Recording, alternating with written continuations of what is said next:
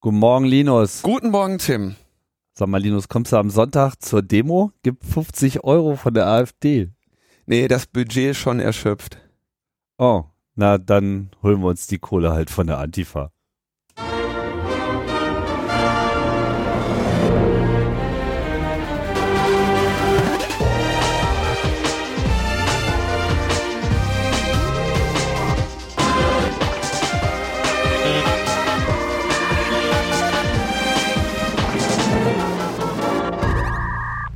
Logbuch Netzpolitik Nummer 255. Die 8-Bit sind ausgeschöpft. Stimmt, ja. Und zwar am 23. Mai. Uh. 23. du weißt, was am 23. Mai ist, ne? ja. Was denn da? Na, Gründung der Bundesrepublik Deutschland irgendwie. Das hat doch was zu bedeuten. das hatte schon jedes Jahr was zu bedeuten, aber irgendwie regt es auch keinen auf. also, aber ist eigentlich völlig egal, wann sich so eine Firma gründet. Ne? Eigentlich, eigentlich ist das ja so ein bisschen GmbH. Eine, eines der Lieblingsdaten im, im CCC immer gewesen. Ja. Ne? 23, 5. Ja. Hm. Und wir sind ja eigentlich auch alle totale BRD-Fans, wenn man es mal ehrlich sieht. Also so, eigentlich. Wir fordern und fördern. Wen denn? Die BRD. Beides. Ja. Ja, so könnte man das ja. ganz gut sagen. Das sind ja populäre Politkonzepte, da können wir uns durchaus einreihen. ja, ansonsten ist das hier die letzte Sendung vor unserer großen Sause.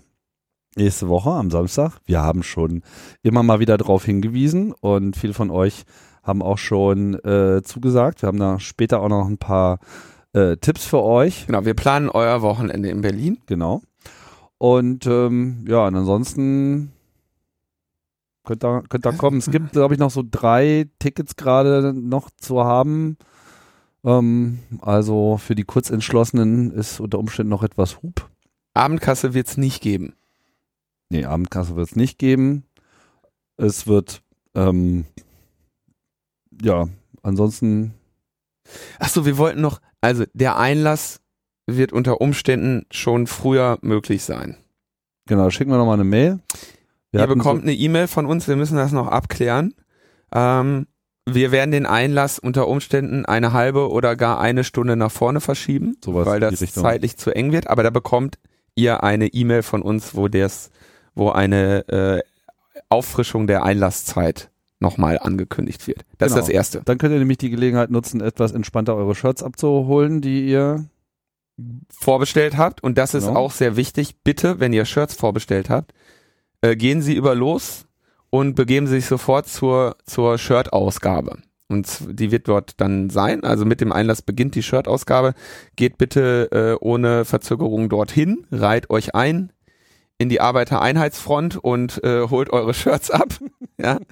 Ähm, das hat damit zu tun, dass wir, wir wollen möglichst diese, die vorbestellten Shirts schon vor Beginn der Veranstaltung weghaben, weil wir ja etwas an Rest etwas mehr haben. Das wollen wir dann in der Pause verkaufen. Und falls ihr euch nämlich mit der Größe vertan habt, haben wir vor Beginn der Sendung noch Kontingent da, um quasi zu wechseln. Wenn ihr jetzt sagt, ach so, ich bin gar nicht Female S, äh, sondern ich bin Male S oder was auch immer, dann könnt ihr da noch tauschen. Und dann in der Pause gibt es dann den freien Verkauf und dann wird das alles weggeschnupft.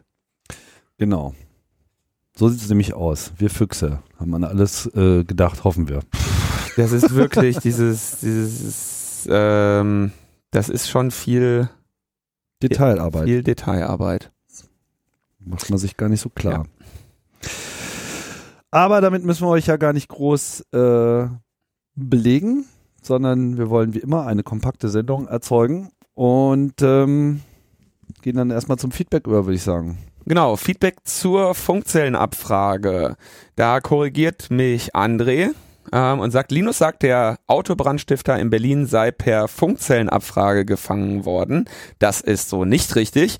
Die Cops haben viele Dutzende oder hunderte Funkzellenabfragen bei Autobränden gemacht aber überführt wurde er anhand von Videokameras der BVG, Beleg anbei. Also es war eine Kombination aus, aus beiden, wo nicht so ganz klar wurde, was jetzt am Ende alles noch entscheidend, entscheidend ist, war. Entschei also es ist richtig entscheidend, der war die Überführung durch die Videokamera der BVG. Also dadurch sind Und diese Funkzellenabfragen haben massenhaft in Berlin unter anderem deshalb stattgefunden. Und nicht immer waren sie erfolgreich und das war der auslösende Faktor, dass man überhaupt diese gesamte Diskussion angefangen hat über Informationen und so weiter einholen. Dann haben wir äh, festgestellt in der Diskussion, dass es relativ viel in ausgerechnet in Britz Funkzellenabfragen gab. Dazu kommentiert Marc ähm, äh, beziehungsweise Andreas ähm, und Marc kommentieren. Andreas sagt, ähm, ich kann diesmal helfen. Die Frage, warum im Brit so oft abgefragt wurde, hängt vermutlich mit der Serie von Brandanschlagen auf Menschen, die gegen rechts kämpfen, zusammen. Britz ist leider Zentrum des Naziterrors in Berlin und Mark ergänzt. Der Vermutung von Andreas schließe ich mich an. Es gab Anfang 2017 eine Serie von Brandanschlägen. Kurz darauf hat das Landeskriminalamt die Sonderkommission rechtsextremistische Straftaten in Neukölln, Resin, gegründet. Und auch die Polizeidirektion in Neukölln hat eine spezielle Ermittlungsgruppe daraufhin erneut eingesetzt. Das kann also sehr wahrscheinlich mit der hohen Zahl an Funkzellenabfragen in Britz zu tun haben. Hier ein paar Links zum Weiterlesen und Recherchieren. Insbesondere die südlichen Ortsteile, also außerhalb des, Ostbahn, des S-Bahn-Rings von Neukölln, sind schon seit Jahren ein Schwerpunkt von Straftaten, bei denen eine Verbindung zur rechten, rechtsextremen Szene vermutet wird. Britz ist damals dabei nochmal ein besonderer Schwerpunkt. Das war mir tatsächlich nicht bekannt und äh, Marc führt hier noch weitere ähm, Reihe, also weitere Beispiele für Anschläge gegen äh, gegen Linke und ähm, äh, Migranten an und geht so weit zurück wie 2011, 2012. Also vielen Dank für diese Ergänzungen. Dann haben wir ein Feedback sehr häufig bekommen, nicht zu der letzten Sendung, sondern zu der davor, wo wir ja bei der, äh, sondern, ja genau, der davor, wo wir bei der Gulasch Programmiernacht zu Gast waren. Da habe ich mich beklagt, dass Have I Been Pawned keine äh, domainbasierte Suche hätte. Das wurde x-fach korrigiert in den Kommentaren auf Twitter. Ich konnte mich gar nicht mehr retten. Ähm, unter anderem hat Simon kommentiert, ähm, es gibt eine domainbasierte Suche, bei der muss man dann über einen der üblichen Wege Eigentum an der Domain bestätigen und bekommt alle Adressen pro Domain. Das ist dann sowas wie, man muss also, man kriegt einen Code an Postmaster Ad gesendet und äh, dann kriegt man die Meldung für die gesamte Domain. Sehr also, praktisch. Das ist sehr praktisch. Vielen Dank für den Hinweis, denn dadurch wird äh, dieser Dienst für mich endlich mal zu nutzen und für die vielen von euch, die ihre eigenen Domains und Mail-Server unterhalten, hoffentlich eben auch. Diese Have I Been Pwned äh, Service wird jetzt auch gerade in so Passwort-Manager einge... Genau, in One-Password ist er, glaube ich, integriert. Genau, das haben wir jetzt gerade eine neue Version rausgebracht, wo dann quasi automatisch gegengecheckt wird mit deinen Accounts, ob das irgendwo auf einer Plattform ist, wo bekannte Fälle äh, existieren. Das und die haben auch irgendwie so einen Passworttest, ne, wo sie das irgendwie gehasht da hinschicken und dir dann sagen, das Passwort würde ich lieber nicht nehmen. Das ist in den Standard-Passwortlisten und Leaks schon vorhanden. Mhm. Also das ist tatsächlich eine ganz sinnvolle äh, Sache, die Troy Hunter vor einigen Jahren eingerichtet hat. Mhm. Dann kommentiert GKD zu der ganzen PGP-E-Fail-Geschichte. Linus sagt, wenn ihr nicht wisst, ob ihr PGP nutzt, dann nutzt ihr es auch nicht. Das stimmt so nicht mehr. Das Projekt Autocrypt will genau das erreichen und wird bereits von mehreren Clients unterstützt, darunter K9-Mail und Enigmail 2. Es gibt also bestimmt hoffentlich Nutzerinnen, denen das gar nicht bewusst ist. Ähm, nun ja, also ähm, wer, wer Enigmail nutzt, nutzt PGP. Ja, Enigmail ist das PGP-Plugin für Thunderbird und K9-Mail ist ein sehr beliebter äh, E-Mail-Client für ähm, für Android.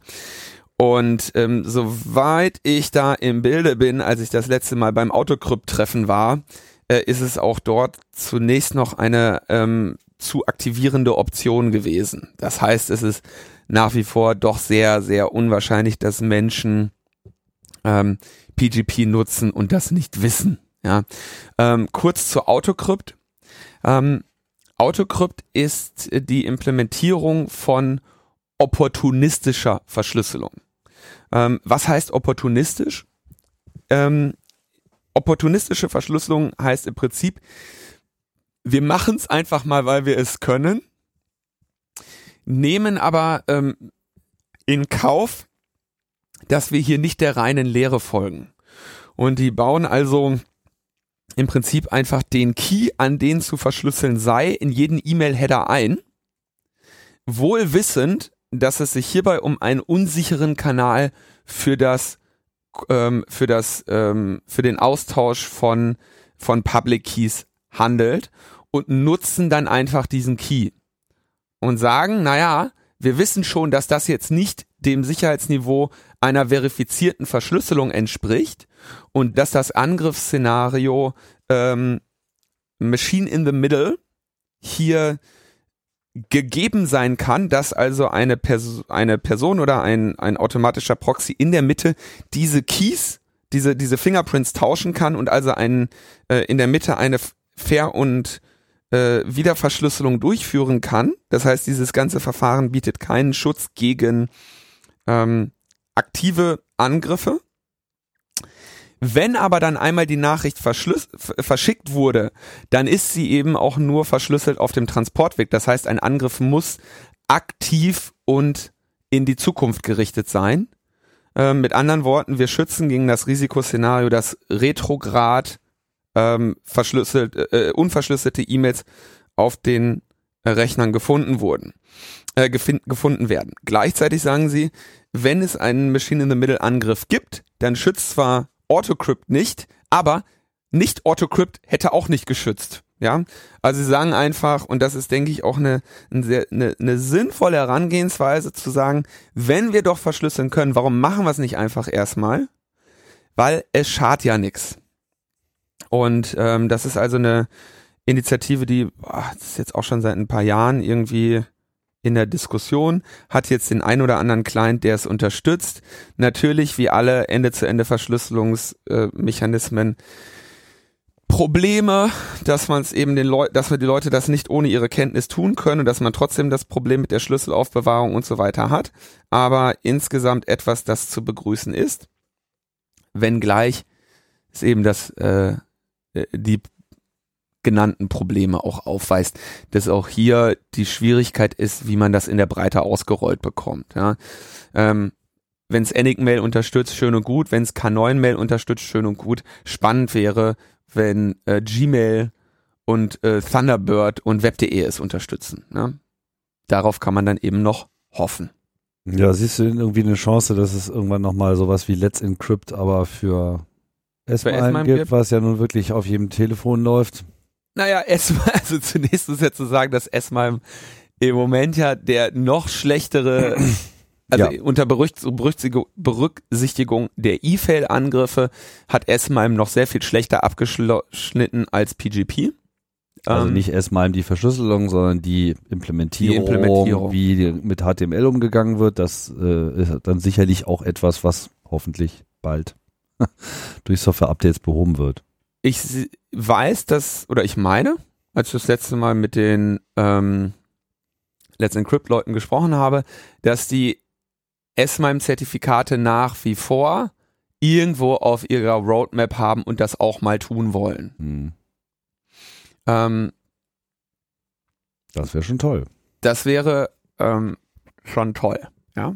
Aber bis dahin müssen auch erstmal leider diese ganzen E-Fail-Sachen gefixt werden. Und bisher zum Beispiel muss man auch feststellen, äh, ich kann bei Apple Mail und bei iOS nicht feststellen, dass sie da irgendwie sich bewegt hätten. Ich habe auch ähm, in der in den vergangenen Tagen noch mal ein bisschen Austausch gehabt mit den Forschern zu E-Fail, ähm, die sich da ein bisschen zu geäußert haben und sagten so, ey, so, hallo, wir haben hier im besten Wissen und Gewissen gehandelt. Wir haben eine Perspektive, wir haben äh, Disclosure-Zeiten gehabt. Wir haben gesagt, dass sich Sachen, dass Sachen gefixt werden müssen. Es ist nicht passiert. So, wir haben im Prinzip einen äh, Responsible Disclosure Prozess gemacht, wie jeder andere, äh, wie in jedem anderen Fall auch und sehen uns nun massiver Kritik ausgesetzt. Ja, äh, wo ich nochmal sagen muss, also wir haben in der letzten Sendung nicht die E-Fail-Forscher kritisiert, ähm, ganz im Gegenteil, ich habe ja re relativ ausführlich gesagt, sondern eben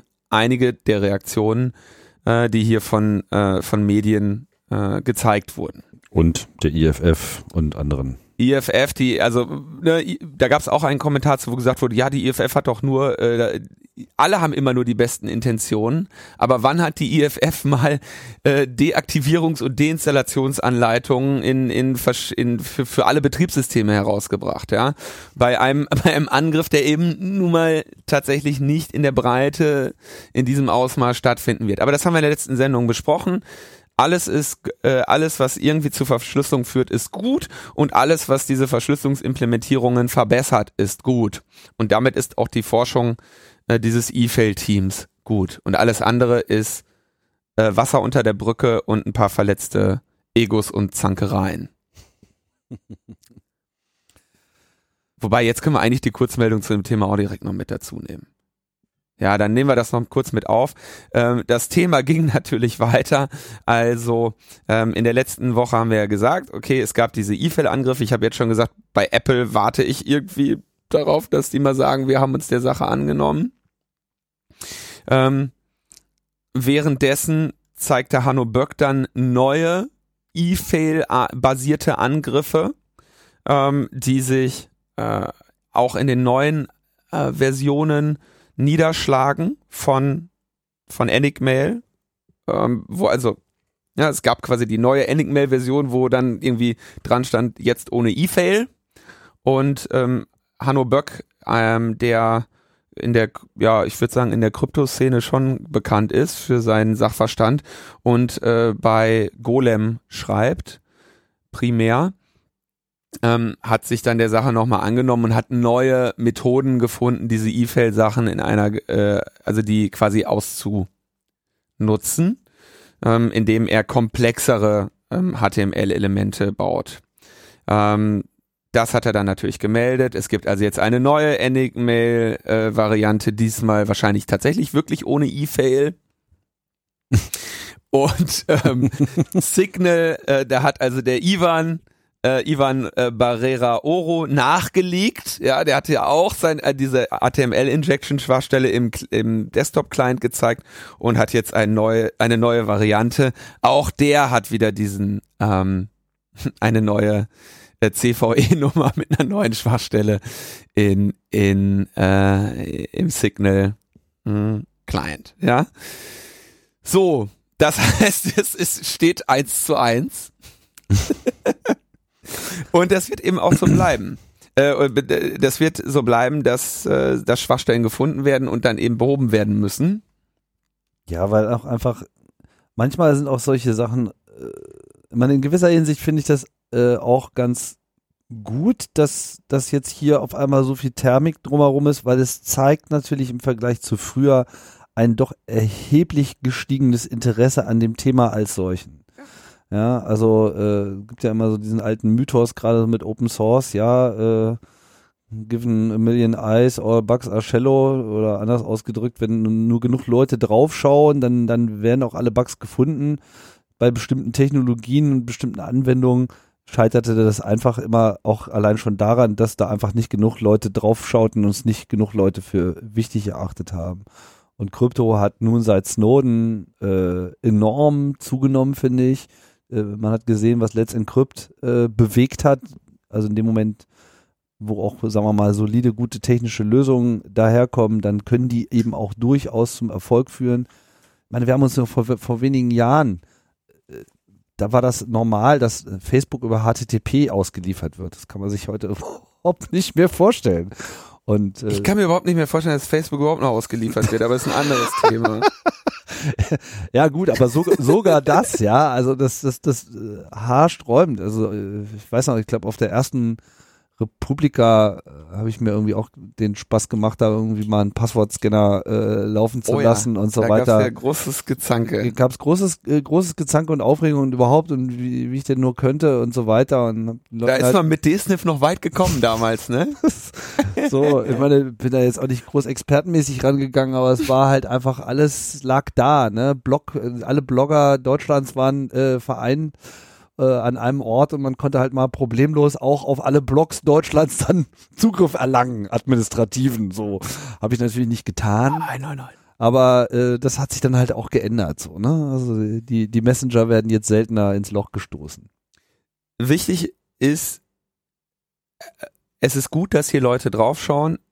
Immer wenn eine Schwachstelle gefunden und publiziert wird, heißt das, dass sie kurz- oder mittelfristig weg ist und ähm, das ist gut für uns alle.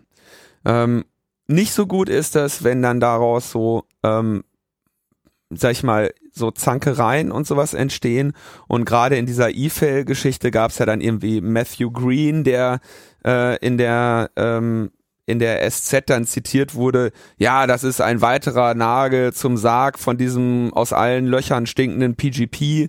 Ähm, sorry, so muss man halt, so geht man nicht miteinander um. Ne? Also das ist, äh, denke ich, das war einfach ein bisschen zu viel des Guten. So, der hat natürlich seine äh, Argumente, ja, aber da muss man, dann muss man sich auch nicht wundern, dass die Menschen, die halt hier PGP seit mitunter Jahrzehnten pflegen und die eine ganze Menge mehr äh, Meriten in der Zeit angehäuft haben, als jetzt irgendwie Moxys Team um Signal in den letzten vier Jahren, ja, ähm, da muss man nicht, da muss man nicht zu solchen Worten greifen. Ja, das ist unnötig, in einem solchen Fall die Debatte äh, so anzuspitzen. Es sei denn, man kann einen ähm, konkreten ähm, Vorwurf gegen andere im Rahmen des Incident Handlings machen. Also die Sache ist hier einfach an in verschiedenen Stellen unnötig entgleist und das war äh, zu bedauern. Ja, würde ich jetzt mal allgemein äh, zu diesem E-Fail sagen. Insgesamt ist es äh, immer gut, wenn Schwachstellen äh, gefunden und in diesem Rahmen beseitigt werden und immer schade, wenn im Prinzip auf beiden Seiten die Guten sind. Ähm, einerseits hier die Forscher, die die Schwachstellen entdeckt haben und andererseits die Entwickler, die diese Software seit vielen Jahren pflegen und bereitstellen äh, und die sich dann irgendwie in den Köppen haben und gegenseitig ähm, irgendwie beschimpfen. Das ist schade, wenn sowas entgleist. Und äh, umso beruhigter sind wir, wenn wir hier als äh, unbeteiligte Dritte beide bashen können. Nein, machen wir ja gar nicht. wir bashen immer nur die Lügenpresse. so, dann haben wir noch ähm, ist noch genug zum Bashen da. Anonymes Feedback zum Hack und Back. Und zwar haben wir in der letzten Sendung ja schon, also ja schon eine Sendung mit dem Titel Hack und Back und ähm, hatten in der letzten Sendung nochmal darüber gesprochen, dass Maaßen ja jetzt langsam äh, sich in diese Richtung vorwagt, dass er eben sein, dass er auch Hack und Back haben möchte. Wir also Herr Maaßen, der Chef vom Verfassungsschutz. Genau. Und wir hatten auch darüber gesprochen, dass ähm, ähm, Hack und Back eben nur geht, wenn man das ordentlich vorbereitet. Man könnte sagen, ähm, wie sagt man das, ein ordentlicher Hefeteig muss eben 24 Stunden gehen. Ja. Und ähm, deswegen kann man nicht äh, spontan mal eben äh, Hefeteig machen und äh, so kann man sich das mit dem Hacking äh, auch vorstellen. Und äh, dazu äh, haben wir eben davor gewarnt, dass, sie, dass er jetzt sehr langsam in diese Richtung geht, dass er sagt, wir möchten Präventivschläge vorbereiten und alle wollen uns hacken. Dann haben wir eine kleine E-Mail bekommen. Ähm, ich arbeite bei einem Energieversorger und da wurde heute der Verfassungsschutz höchstpersönlich vorstellig äh, da sie von einem befreundeten Geheimdienst beziehungsweise Sicherheitsunternehmen darauf hingewiesen wurden, dass unser Unternehmen wohl namentlich als Ziel genannt wurde. Wie immer kam nichts Genaues dabei herum, außer dass es wohl der Russe sein soll. Es wurden keine genauen Quellen der Info oder auch nur Ziele der Angriffe genannt. Bleibt also nur die Frage, wie viele andere Energieunternehmen dieselbe Art von Besuch erhalten haben. Kann man also im Prinzip natürlich davon ausgehen, dass es alle waren. Und ja, also der Verfassungsschutz tourt gerade und wir können also uns damit darauf einrichten, dass wir wahrscheinlich noch in dieser Legislaturperiode im Zweifelsfall vom Heimathorst ähm, einen einen ähm, Gesetzesvorschlag irgendwo untergejubelt bekommen, wo es, wo es dann um ausgeprägte offensive Fähigkeiten der deutschen äh, Geheimdienste gehen wird. Ähm, und da darf man sich, warne ich jetzt schon vor, eben nicht davon ablenken lassen, dass da immer nur defensiv stehen wird. Ja. Auch wenn das jetzt in diesem Fall vermutlich in einem defensiven Kontext gemeint war. Also naja, aber sie, äh, du kann, das, der Punkt ist, Hack und Back geht nicht rein defensiv. Du wirst nicht spontan sagen können, jetzt schnell an die Tastatur, Männer, sondern du wirst sagen müssen, infiltriert schon mal und wenn wir dann irgendwann mal müssen, dann richten wir auch äh, dann, dann quasi, dann haben wir die Integritätsverletzung der Systeme, um sie auszuweiten auf, was weiß ich, eine, ähm, auf eine Sabotage oder eine Spionage, was auch immer in diesem Fall notwendig ist. Ja, das geht aber nicht spontan. Das heißt, die wollen jetzt schon infiltrieren, um vorzubereiten.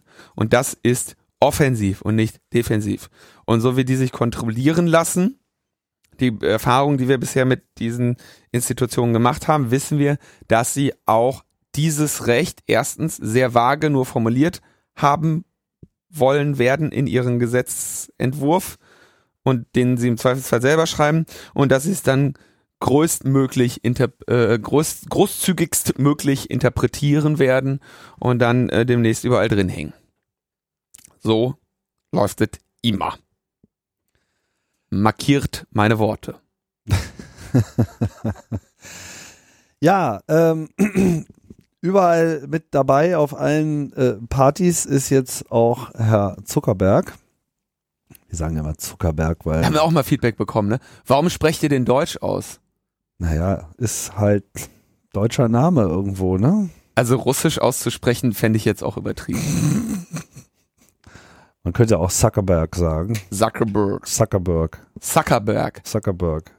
Zuckerberg steht doch da. Also der Mann heißt Zuckerberg. Das ist doch völlig in Ordnung. Das ist auch ein schöner Name. Ja, aber er ist, Zucker schon, ist halt ungefähr. er ist schon ein bisschen auch ein Mountain of Suck. du, ich würde, also aus seiner Perspektive ist das ja wohl gestern äußerst gut gelaufen. Ja, ja, deswegen sagt das ja auch so total. Was war passiert? Also, er stellte sich freiwillig uh. den Fragen des EU-Parlamentes, hat aber so einen Teil der Bedingungen ähm, diktiert und dazu gehörte, es gibt kein Frage-Antwort-Ping-Pong, sondern ähm, er, zu Beginn werden die Fragen gesammelt und dann nimmt er dazu Stellung. Ja.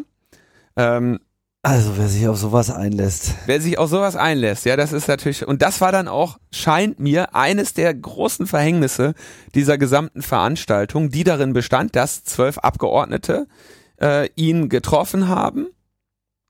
Ähm, es gab einen Livestream der ganzen Geschichte. Und ähm, vielleicht Disclaimer, ich habe den nicht gesehen. Ich war in der Deutschen Bahn und in der Deutschen Bahn gibt's kein Internet. War auch nicht so einfach. Irgendwie auf dieser EU-Parlamentsseite schrie die Webseite nach irgendeinem Plugin, was ich äh, nicht weiter recherchiert habe, was es war. Facebook Live. Ja, das gab's dann noch dazu.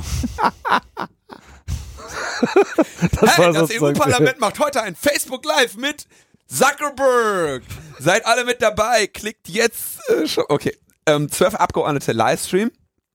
Und dann gibt's das, dann geht das los mit so Debatten, ja. Ähm, vor der Tür wartet natürlich der Pressepulk auf das Eintreffen des Zuckerbergs und äh, dann äh, kommt er also da rein und da, da stehen dann irgendwie ein paar Leute, die ihn in Empfang nehmen. Der Parlamentspräsident ähm, ähm, Tajani, spricht man ihn, glaube ich, aus? Äh, glaube ich auch. Hm? Antonio Tajani es war ja ne? Ähm, hat gesagt ich das ist kein Staatschef den nehme ich nicht im Empfang. Der kann gefälligst dahin kommen wo er hinkommen soll. Ja die haben ihm ja ein Zimmer genannt. Und dann ne das ist dann so Diplomatie ne? Dass da dass man den eben dass der nicht im in, in unten in Empfang genommen wird sondern dass der da antreten muss wie jeder andere auch. Ähm, machen natürlich die ganzen äh, macht die Presse nicht mit und steht natürlich trotzdem unten und schießt die Bilder so, dann kommt er, kommt er da hoch. Und musste natürlich erstmal tausend Selfies noch mit irgendwelchen EU-Mitarbeitern. Die, ich weiß nicht, ob es Selfies waren, aber wie dem auch sei. Also naja. er kommt da an und jetzt war der Termin auf 90 Minuten terminiert. So, und was passiert? Ähm, unsere zwölf Abgeordneten stehen da und müssen, weil es ja kein Ping-Pong gibt, ihre Fragen erst einmal quasi vortragen, um dann äh, irgendwann am Ende dem Herrn Zuckerberg äh, die Gelegenheit zu geben, der dann die Fragen gesammelt hat, darauf zu antworten. Ja. Ähm, und sie haben mitunter relativ strenge Fragen, die sie, um sie zu unterstreichen, um einige Co-Referate anreichern. Sodass am Ende circa eine Stunde diese Parlamentarier reden, nach und nach ihre Fragen vortragen und vielleicht auch mal eine eine oder andere politische Forderung einstreuen, wie Facebook muss zerschlagen werden und schwuppdiwupp ist eine Stunde von den 90 Minuten rum und der gute Herr Zuckerberg hat leider nur noch 25 Minuten ähm, zu diesen Fragen Stellung zu nehmen. Ähm, gibt in dieser Stellungnahme im Prinzip die gleichen Antworten, die er dem US-Kongress schon mal äh, gegeben hat ähm, und will dann am Ende das Meeting selber beenden. Sagt er so, ja, also ich will ja jetzt hier auch niemandem zu viel Zeit stehlen und die wäre jetzt langsam rum. Woraufhin ähm, Jan Philipp Albrecht irgendwie sogar nochmal protestiert und sagt, bleiben Sie hier. Und dann die anderen, und dann stellen sie fest, ja, oh, die Fragen, die wir jetzt hier in, in 60 Minuten gestellt haben, die hat er ja gar nicht alle beantwortet. Surprise, surprise. Surprise, surprise. Und er sagt dann irgendwie so, naja, okay, dann äh, den Rest machen wir schriftlich, kein Thema, ciao. Ja. Ähm, Jetzt muss man sich überlegen, was bedeutete diese ganze, was sollte diese Veranstaltung überhaupt, ja? Und vor allem, was bedeutete diese Veranstaltung für den guten Herrn Zuckerberg? Der hatte im Prinzip zwei Aufgaben. Erstens, äh, sich nicht in der Form äh, zu blamieren oder spezifische Situationen, Meme-Art, memefähige Situationen zu geben, wie es im Kongress der Fall war, wo es ja mehrere Teile dieser viele Stunden dauernden Anhörung äh, da gibt, ähm, sei es von seinem Sprechzettel, das Foto von seinem Sprechzettel über bestimmte komische Situationen, in der, in denen er gegrinst hat oder sonstiges, ja. Ähm, das hat er größtenteils durch dieses Verbot des Ping-Pongs einfach unterbunden, weil ihm dann niemand mehr unter, ins Wort fallen konnte, keine Nachfragen kommen konnten und er eben einfach auch unangenehme Fragen ignorieren konnte, was er getan hat. Zweite Aufgabe, er sollte für ihn war natürlich eines der Primärziele, die dort anwesenden Leute davon zu überzeugen, dass Facebook an der Sache dran ist, sich drum kümmert und keine Regulierung notwendig ist von deren Seite. Das ist natürlich im Zweifelsfall schiefgegangen, ähm, wenn er dort die, wenn er dort nur 25 Minuten Redezeit hat und die äh, am Ende eine schriftliche Beantwortung vereinbaren muss und äh, und teilweise das Treffen halt irgendwie selbstständig schon beenden wollte. Da wird er die Leute nicht wirklich überzeugt haben. Da wird er eher eine relativ knatschige ähm, Delegation von Abgeordneten hinterlassen haben, die jetzt im Zweifelsfall nicht befriedet sind. Unter anderem, weil sie sich da, muss man einfach mal sagen, blamiert haben. Ja, ähm, währenddessen liefen am gleichen Tag noch oder in den im gleichen Zeitraum wieder einseitige Anzeigen in den großen deutschen Tageszeitungen äh, pro DSGVO. Ja, doll, doll, doll. Wir haben jetzt DSGVO. Facebook wird noch besser. Gut, gut, gut. Und jetzt frage ich mich, soll man sowas überhaupt machen, solche Anhörungen? Was bringt das, ja? Diese ganze Sache im US-Kongress war eigentlich ähnlich lame. Da hast du dann so ein paar Dinger, ne, da, also klar, dann wird da mal irgendwie zurechtgewiesen von dem einen Senator oder von irgendjemand anders, ähm, dann blamiert sich der eine oder andere, der da eine Anhörung macht, dann kriegt er mal hier kurz einen von Latz von Jan Philipp Albrecht, so, so, aber das ist doch eigentlich Brot und Spiele. Ja, das interessiert doch, also nicht, kommt nicht, da nicht zu vergessen, nicht zu vergessen den verstörten Rechtsausleger, der äh, sich noch in seiner äh, Opferrolle nochmal äh, präsentieren möchte. In den USA war es Ted Cruz, dieser verrückte Texaner und äh, in Europa natürlich Nigel Farage der halt beklagt hat, dass ja seitdem sich die Algorithmen geändert haben, ja viel weniger von ihrem rechten Kram irgendwie in der Timeline Seitdem sie diese Fake News Initiative haben, kommen unsere Fake News nicht mehr ordentlich durch. ja, hm, okay, alles klar, danke. Vielleicht scheint doch das eine oder andere zu greifen. Immerhin. naja, das ähm,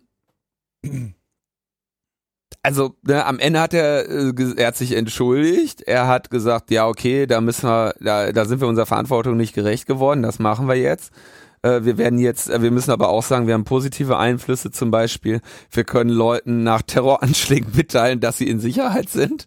Also ähm, also nee, Leute, wir können anderen Leuten mitteilen, ne? Also es ist ja dieses, wenn du Facebook, wenn irgendwie in deiner Nähe was war, weil Facebook ja weiß, dass du da warst, kannst du ja dann irgendwie einchecken, dass es, dass es dir gut geht, ne? Mhm. Toll. Ja, nee, dann ist gut. Also dafür können wir ruhig so irgendwie äh, so Cambridge Analytica hätten wir ruhig sein haben können, dafür, dass wir jetzt über Facebook sagen können, dass wir in Sicherheit sind, nachdem wir irgendwie in der Nähe von einem Unglück waren. Ähm, ansonsten sagt er aber, äh, sagt er natürlich Jobs, Jobs, Jobs. Ja, er will bis Ende des Jahres 20.000 Personen im Sicherheitsteam haben und äh, auch in Europa äh, will, will er am Ende des Jahres 10.000 Menschen beschäftigen, also 3.000 mehr als gegenwärtig. Da hat er schon relativ gut verstanden, wie Politik funktioniert. Ja, mhm. wenn man da sagt so übrigens ähm, Arbeitsplätze. Dank, de, dank der weitgehenden Regulierungslosigkeit sind wir in der Lage, 3000 Menschen hier anzustellen. Da kriegt ihr auch ein Stück vom Kuchen ab. Das ist doch toll. Ähm, das sind natürlich das, diese 3000, die wird sehr schnell wieder zur Sprache kommen. Sollte nun irgendjemand in Richtung ähm, Zerschlagung, Regulierung oder sonstigen vom Facebook äh, argumentieren, was also im weitesten als Markthemmnis, also als äh, Beeinträchtigung des ungebändigten Geschäftsmodells interpretiert werden könnte, dann werden wir diese Zahl sehr schnell wiedersehen.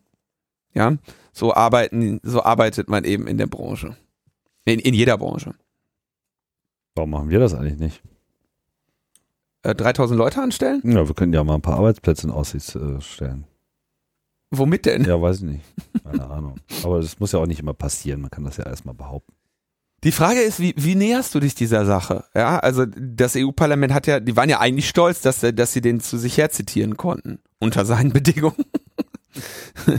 Können schon keine Gesetze formulieren, so ungefähr, aber äh, sind wichtig genug, dass, dass, dass der Zuckerberg kommt. Am Ende setzen sie sich da so in die Nesseln. Ja? Oder nicht in die Nesseln, aber machen da halt, lassen sich halt die Butter vom Brot nehmen. Ja gut, ich meine, ist die Frage, ob jetzt so sehr viel äh, bei herausgekommen wäre, wenn jetzt der äh, Fragemodus so sehr viel anders gewesen wäre. Am Ende äh, wäre er auch in der Lage gewesen, die Fragen äh, direkt abzutun. Also meine Erwartungshaltung war äh, ohnehin nicht sonderlich groß. Und von daher, keine Ahnung, was hier jetzt so im Parlament die Erwartungshaltung da gewesen ist. Vielleicht hat man tatsächlich geglaubt, man könnte jetzt eine bissige Alternative zu dieser Senatsbefragung in den USA bieten. Das ist äh, sicherlich dann nicht gelungen. Aber am Ende scheint das Bedrohungsszenario der EU auch noch nicht so groß zu sein, wenn das so ausgehen kann. Also dieses ganze Zerschlagen von Facebook, ich habe so ein bisschen meine Zweifel, dass das wirklich durchsetzungsfähig sein wird in Europa. Und äh, was könnte denn Facebook sozusagen groß Angst machen? Das ist genau das. Das ist äh, also ein Verbot des Geschäftsmodells. Na gut, aber auf Basis von welcher also für eine äh, Zerschlagung brauchst, für eine ne? Zerschlagung brauchst du ja quasi Geschäftsbereiche, in die du zerschlägst. Ähm, du kannst jetzt irgendwie einen Telekommunikationskonzern irgendwie geografisch zerschlagen äh, oder du kannst den in Netzbetrieb und Servicebetrieb zerschlagen. Aber in was willst du Facebook zerschlagen? In äh, WhatsApp und Messenger und Facebook? Ja, es ist sehr, sehr, sehr, sehr schwierig, da überhaupt irgendwo einen nennenswerten Hebel äh, anzulegen. Ne? Und in gewisser Hinsicht hat ja die aktuelle Gesetzgebung Facebook auch noch eher äh, in die Karten gespielt. Also die ganze äh, Reaktion auf API-Zugriff etc. führt ja nur dazu, dass Facebook sagt, ja, dann machen wir den Laden halt dicht. Machen wir halt den Laden äh, dicht, bleibt alles bei uns, kriegt keiner mehr was äh, ab. Ne? Hatten wir ja, glaube ich, schon diskutiert, dass sie damals noch äh, auf dieser App-Welle äh, geschwommen sind und äh, dachten, das wäre sozusagen ein gutes Geschäftsmodell, aber mittlerweile äh, Facebook hat genug Hebel, über die sie eben die Leute auf ihre Plattform ziehen, ob es jetzt hier äh, Katastrophen, Sicherheitsmeldungen äh, für Einzelne sind oder eben generell dieses Geh dahin, wo alle anderen sind. Und von daher machen sie da gerne auch die Tür äh, zu und lassen da überhaupt gar keinen Markt äh, zu. Das stört die halt überhaupt nicht, weil mittlerweile sind sie die größten und werden es halt auch auf absehbarer Zeit bleiben. Zumindest in der westlichen Hemisphäre. So global gesehen ist nochmal äh, eine andere Geschichte, aber ich glaube, über die Situation in Asien können wir da relativ wenig sagen. Also weil wir es nicht wissen. Oder weil wir es nur ansatzweise wissen oder meinen zu wissen. WeChat. Genau. Aber wir werden uns dem Thema übrigens auch demnächst mal äh, annehmen. So werden wir es tun. Gut, also war nicht viel zu erwarten, ist auch nicht viel passiert. Vielleicht ähm, fragen wir einfach äh, Jan-Philipp Albrecht nochmal, wenn wir den Wie das am so war. bei uns haben. Genau. So, dann gibt es eine eine gute Nachricht. Versuchen wir ja alle fünf Sendungen versuchen wir eine gute Nachricht. Ähm, der BND beendet die illegale Datenverarbeitung im VERAS, im Verkehrsanalysesystem. Ähm, wir hatten dieses Thema immer wieder behandelt, denn ähm, 2015 hatte äh, Reporter ohne Grenzen eine Klage eingereicht, weil Journalistinnen und Journalisten immer wieder in diese Metadatenanalyse des BND geraten. Also diese, bei diesem System handelt es sich darum, dass sie Metadaten von Telefongesprächen analysieren, um so quasi Netze, äh, äh, soziale Netze zu erkennen und zu sehen, wer kommuniziert mit wem. Und da sagen sie natürlich, ja, das äh, bringt unsere Quellen in Gefahr und behindert uns bei der Arbeit, wenn wir unseren internationalen Quellen gegenüber nicht zusichern können, dass der deutsche Bundesnachrichtendienst sie bei der Kommunikation mit uns nicht unter Umständen doch erfasst. Und da wurde dann ähm, im Dezember 2017 äh, geurteilt, dass der BND keine Rechtsgrundlage für den Betrieb von Veras hat. Und dass er es daher ähm, in Zukunft unterlassen muss, die Daten von Reporter ohne Grenzen darin zu äh, verarbeiten. Und das äh, Schöne daran ist, dass äh, dadurch, dass Reporter ohne Grenzen äh, das äh, quasi diesen Einspruch einmal quasi für sich selber durchgesetzt hat, hatte den, war der nun prinzipiell für alle Menschen zu erheben oder möglich, diesen zu erheben. Und deswegen wurde dann bei der Republika Anfang Mai von Christian Mier und Christoph Elzer ein Online-Tool vorgestellt, bei dem man sich auf das Leipziger Urteil berufen konnte. Den bitte nicht durchleuchten. BND Generator, ähm, wo man also quasi kurz seine Daten eingetragen hat und dann eine äh, binnen kurzer Zeit äh, mehrere tausend derartiger Anfragen beim BND eingingen.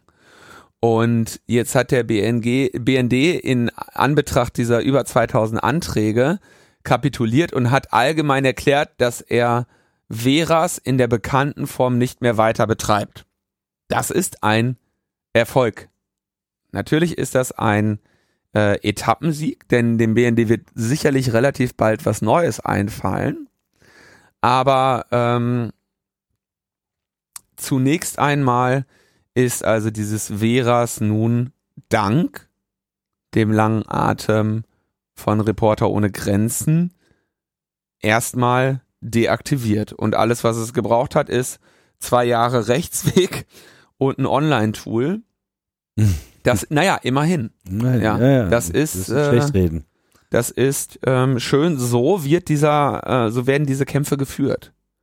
Und das ist, äh, wenn man sich überlegt, wie viele Personenstunden in dem Scheiß jetzt drinstecken, ähm, ist das natürlich, da kann man mal sehen, wie viel Arbeit so etwas macht und warum diese Institutionen eben Spenden brauchen und Mitglieder brauchen, äh, diese Organisation, äh, um so etwas zu tun.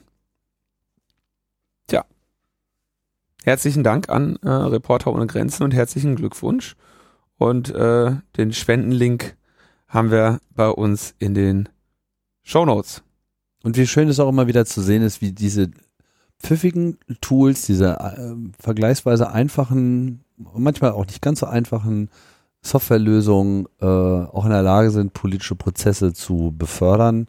Insofern, äh, wer von euch Coding-Skills hat und irgendwie äh, schon lange mal wieder auf so einen Kratzmoment gewartet hat, äh, wo man mal bisschen was äh, programmieren sollte, das ist, ist sicherlich so ein Bereich, wo man seine Energie ganz gut umsetzen kann.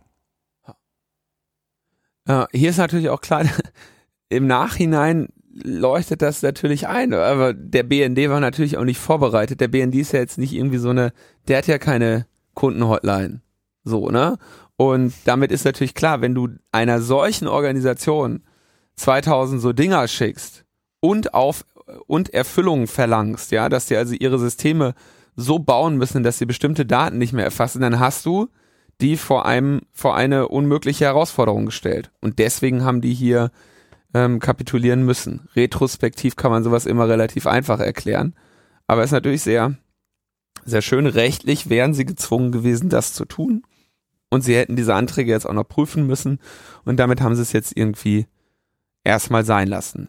Vorsichtig, ich gehe nicht davon aus, dass sie dauerhaft äh, noch in zehn Jahren sagen werden, ja nee, weil wir damals die 2000 Anfragen von äh, vom Reporter ohne Grenzen äh, Generator bekommen haben, werden wir das nie wieder äh, uns in diesem Bereich der Ausland-Ausland-Überwachung äh, vorwagen.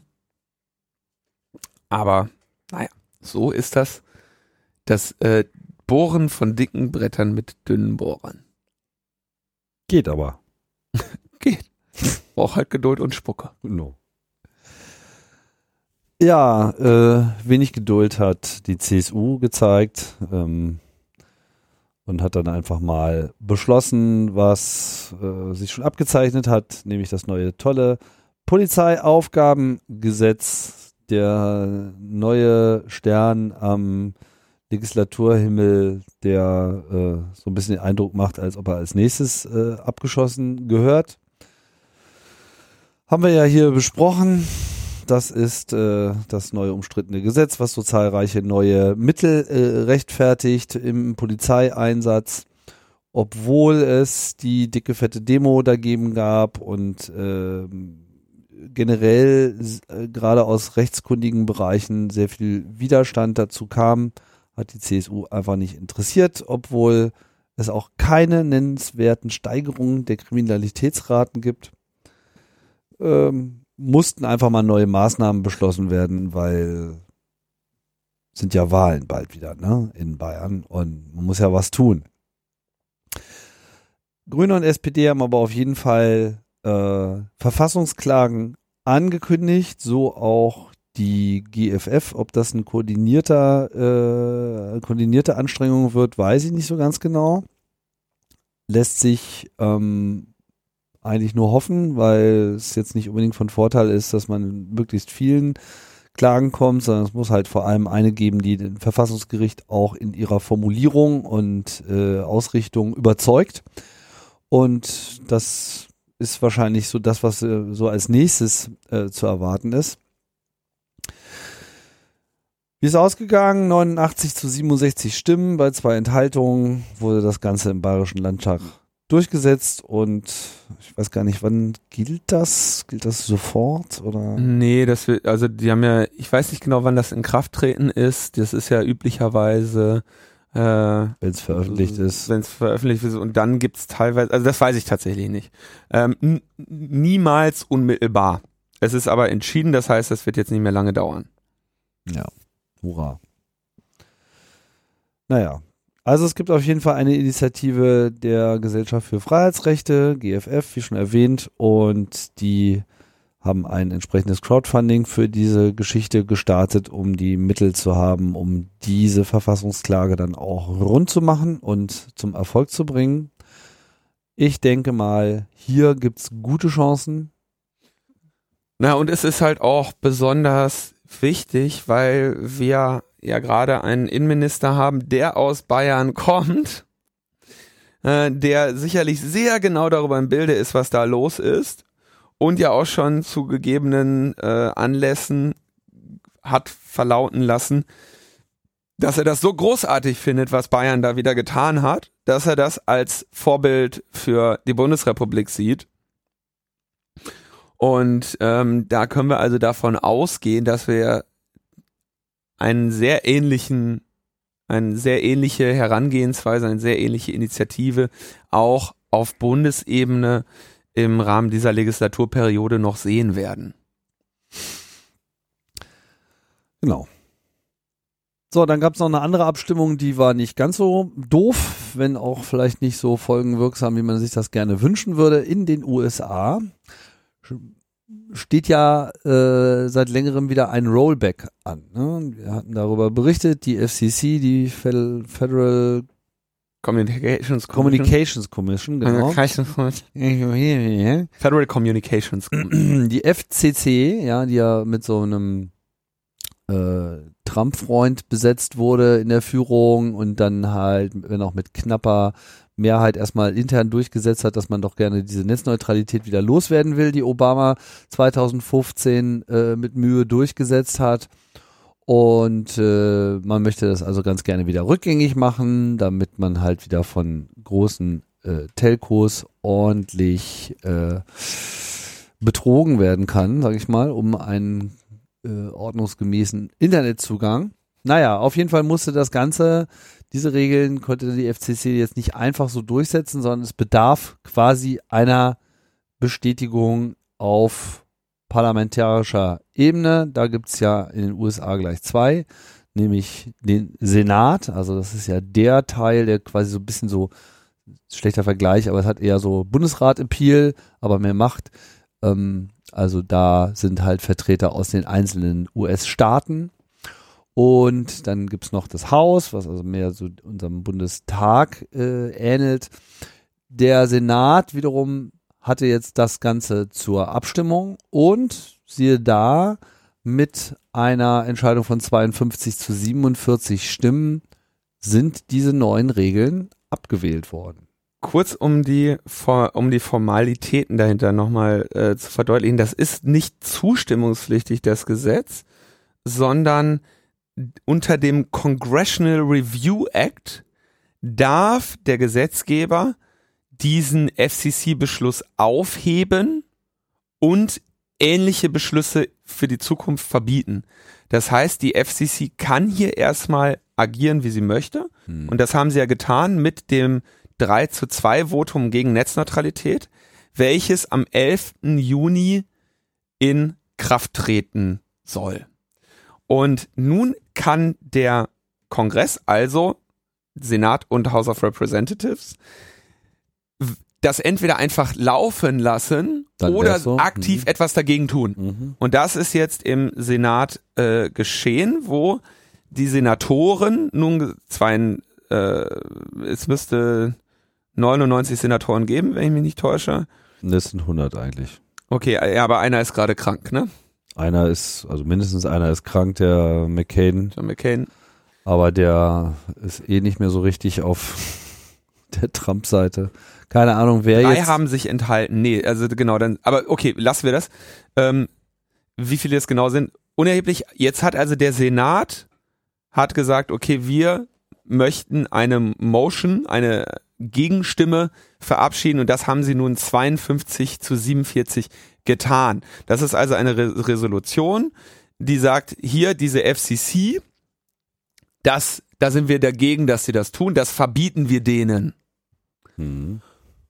Und diese Resolution wird nun in das House of Representatives gehen. Genau, also das ist die zweite Kammer oder ist das die erste Kammer? Ich weiß nicht, welche die erste und welche die zweite Kammer des Kongresses ist. Ich habe das alles ja, mal gelernt. Kongress ist eigentlich nur das Haus und Senat, also Kongress, Senat. Genau. Also der Kongress ist, ist ähm, Senate und House of Representatives. Beides? Ja. Ich dachte, Kongress bezieht sich nur auf House of nee. Representatives. Nee. Ist nicht so? Nein. Ja, wird gelernt. Dann weiß ich nicht, wer der erste, der zweite ist. Ich würde sagen, Haus ist dann das erste. Also das hat auf jeden Fall mehr Power als der Senat. Der Senat ist nicht unwichtig, aber wichtiger ist halt The House.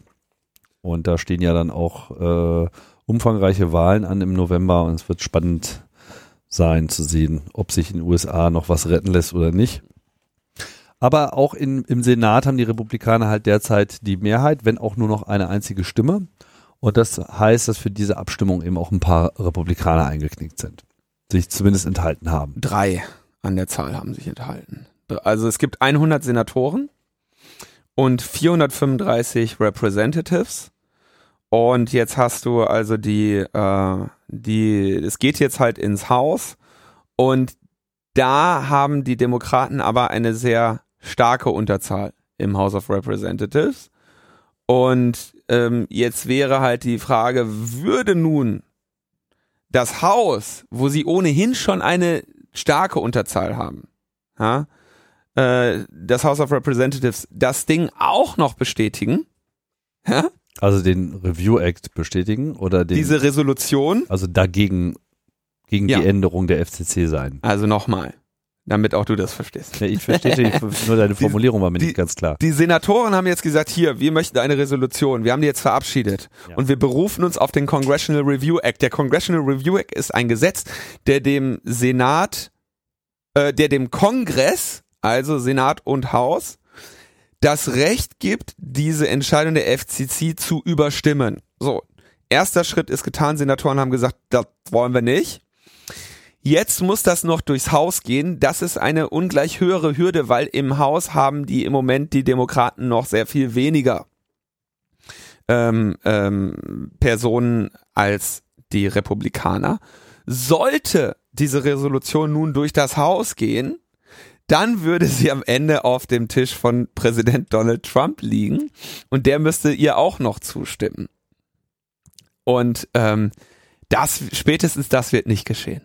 Das ist richtig. Ja, spätestens das wird nicht geschehen, denn die gesamte Nummer mit dieser FCC ist ja auf Geheiß von Donald Trump äh, äh, geschehen.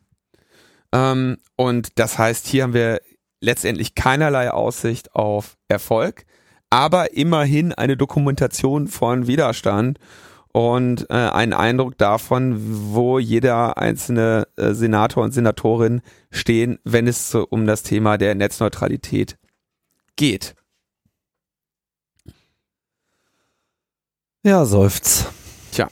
Jetzt haben wir gerade mal eine gute Nachricht dann gleich. So ist das mit den dicken Brettern. Hm. Schlimm, schlimm, schlimm.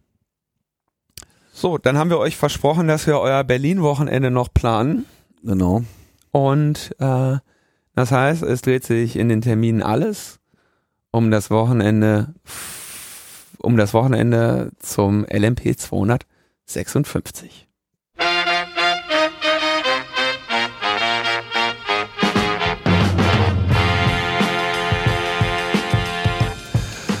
So, und wo geht's los? Wir steigen ein am Freitag vor Logbuch Netzpolitik 256. Das ist der 25. Mai 2018 und die erste Gelegenheit, euch äh, in Berlin zu entspannen, bietet sich zum Beispiel bei der AFRA, der Abteilung für Redundanzabteilung, ein rauchfreier Hackerspace und dort gibt es jeden zweiten und vierten Freitag im Monat ab 20 Uhr eine Plattform für Vorträge da hättet ihr dann an diesem Freitag die Möglichkeit, eine Einführung in die funktionale Programmierung mitzunehmen. Warum nicht? Wäre doch auch schon mal was. So funktionale Programmierung ist interessant. Ja, ja Lambda-Kalkül, Typtheorie und so, das äh, ist auch für angehende Netzpolitiker durchaus mal ein Thema, was man mal äh, erforschen sollte. Das Ganze am Beispiel von Haskell äh, und keine Vorkenntnisse sind vonnöten. Ähm, das Ganze findet statt ab 20 Uhr in der Margaretenstraße 30, Nähe S- und U-Bahnhof Lichtenberg. Eintritt wie immer frei. Außerdem am gleichen Abend findet in Berlin mal wieder eine Critical Mass statt. Was ist das denn? Ähm, ein Massenradfahren durch die Stadt. Ähm, große Freude. Also da sind neben so, weiß ich nicht, regelmäßig so mehrere tausend Leute dran teil. Und man fährt dann im Fahrradkonvoi ähm, durch, durch Berlin ähm, in Begleitung von ähm, ja, Polizei, die dafür sorgt, dass, äh, die, äh, dass, dass das alles da mit in, in Ordnung verläuft. Ähm, man lässt sich natürlich jetzt nicht unbedingt durch rote Ampeln und wartende Fahrzeugschlangen ähm, ablenken und äh, hat also eine lange, schöne Strecke durch Berlin mit äh, den Gesichtern verblüffter, genervter und gelangweilter Autofahrer. Ähm, ab und an wird da auch mal einer agro. Ähm, Aber insgesamt ist die äh, Stimmung immer sehr schön. Es gibt viel Musik dazu, schöne bunte Beleuchtung.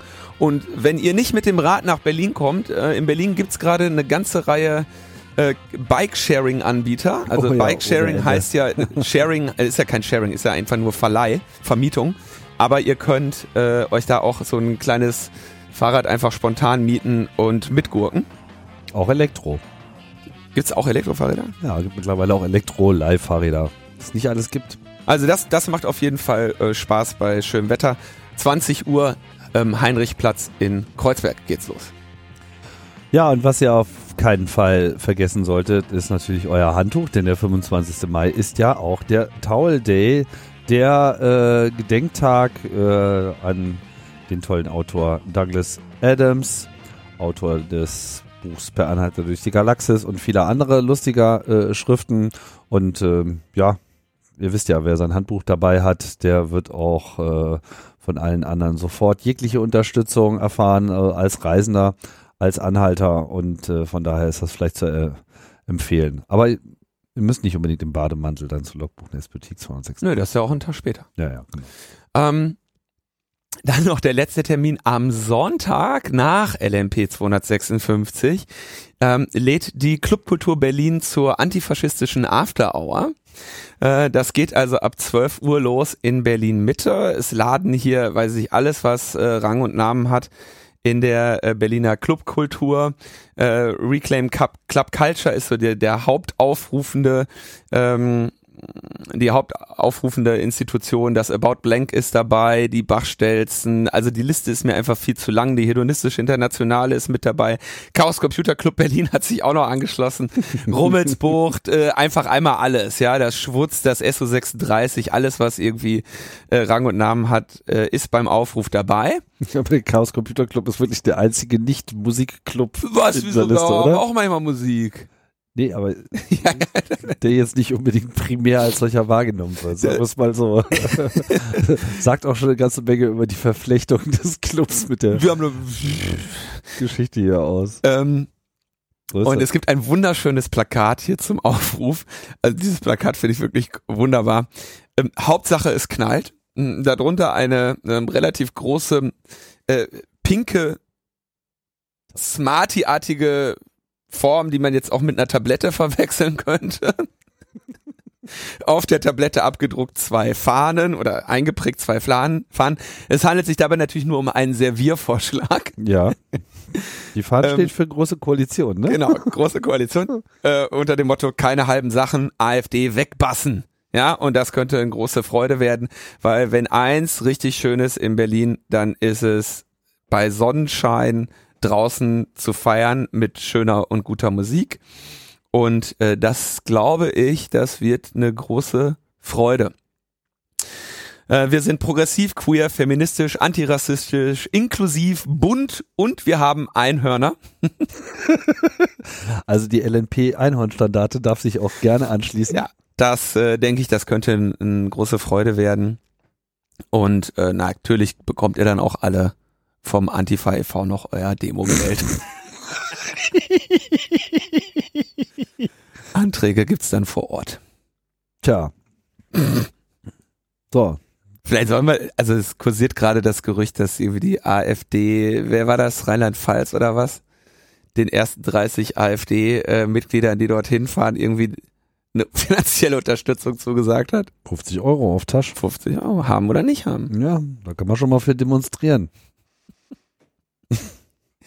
ja, also ähm, Gibt es das nicht irgendwie sogar in den USA tatsächlich, dass dann irgendwie so Vögel sich vom Weißen Haus irgendwie mit so, so Schildern im Kreis laufen und so? Oder ist das auch nur ein Gerücht wahrscheinlich? Vom Weißen Haus doch, vom Weißen Haus ist immer eine Demo. Da gibt's irgendwie so ein paar Leute, die da immer stehen, ja, ja. Aber, oder wieso, aber meinst du, die sind bezahlt, oder was? naja, ich steckt da wenig drin, aber ich äh, meine mich mal zumindest an diesen Vorwurf äh, zu ich, erinnern. Ich weiß gerade nicht genau, wer diese Leute sind, die da immer vorabhängen, aber das ist so ähnlich wie äh, hier in Berlin hast du ja auch jeden Tag diese Leute, die gegenüber von der chinesischen Botschaft auf der Brücke rumhängen mhm. und irgendwas mit Falun Gong oder sowas beklagen. Ja. ja. Ja, das ist also diese, diese, das ist auch so eine Sache. So eine Demo sollte auch immer noch mal ein Ende finden, weil sonst äh, fügt sie sich einfach dermaßen ins Stadtbild ein, dass selbst interessierte Bürger am Ende nichts mehr sagen, nicht mehr wissen, wer das, wer da überhaupt steht. Ja, das ist. Äh, ja. Das erinnert mich immer wieder an diese. Ist das auch die aktuelle Regierungspartei, aber lange, lange Zeit in, in Mexiko, die Partei, die sozusagen über Jahrzehnte immer den Präsidenten gestellt hat, ist die PRI. PRI steht für, äh, übersetzt, die Partei der institutionalisierten Revolution. Ja. Wenn schon Revolution, dann muss auch knallen. Naja, oder ein Marsch durch die Institutionen. Ja, so ein bisschen wie Montagsdemos irgendwie, das tritt sich irgendwie auch langsam fest. Gibt's die noch? Diese, diese Pegida, nee, das hat, das hat sich doch auch langsam irgendwie das ist das Zumindest wird meine, wenn die jetzt schon berichten. so weit sind, dass sie ihre Leute dafür bezahlen müssen, dass sie sich die Blöße geben, sich den ganzen Tag irgendwie in Berlin am Hauptbahnhof die Füße in den Bauch zu stehen, dann glaube ich, dann hat das so ein bisschen verloren. Naja, wir schauen mal. Ende der Veranstaltung. Genau, Übergang in die Planungsvorbereitung für LMP 256. Genau, in unser neuen Bit-Zeitalter. Genau. Nächste, die übernächste Veranstaltung dann sozusagen ist dann die LNP 65.536. das könnte noch ein bisschen dauern. Insofern kommt mal lieber nächste Woche dazu und dann sehen wir uns. Wir freuen uns sehr, viele äh, Gesichter dann vielleicht wieder und auch vielleicht das erste Mal zu sehen. Wir haben uns ein paar lustige Sachen einfallen lassen. Hoffen wir. Mhm. Denken wir. Glauben wir. Ja, ansonsten haut's am Ende die AfD-Wegpassen-Nummer am nächsten, am Sonntag wieder raus. Nee, das machen wir schon auf der Bühne klar. Ja. Das wird ein großer Spaß, den wir jetzt weiter vorbereiten. Und ähm, deswegen müssen wir jetzt hier auf Stopp drücken. Erwartet nochmal eine E-Mail mit einer aktualisierten Einlasszeit und seid ruhig früh dort. Das äh, wird sich, glaube ich, also der Ort, da kann man sich auch ein bisschen aufhalten. Das ist nicht wie beim letzten Mal, dass wir im Prinzip keinen Aufenthaltsraum haben, sondern wir haben einen. Ihr nehmt uns am Einlass äh, und bei der Shirt-Ausgabe ein bisschen Druck raus, wenn ihr ein bisschen früher kommt. Genau, dann könnt ihr auch die ganzen anderen netzpolitischen Homies noch treffen. Leute wie ihr. Genau. Natürlich. Hallo, wir wollen mit Ihnen über Netzpolitik reden.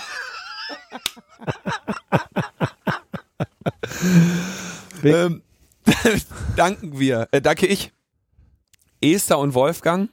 Und eine Person wundert sich jetzt, das Paket habe ich noch nicht beim Nachbarn abholen können, also Geduld.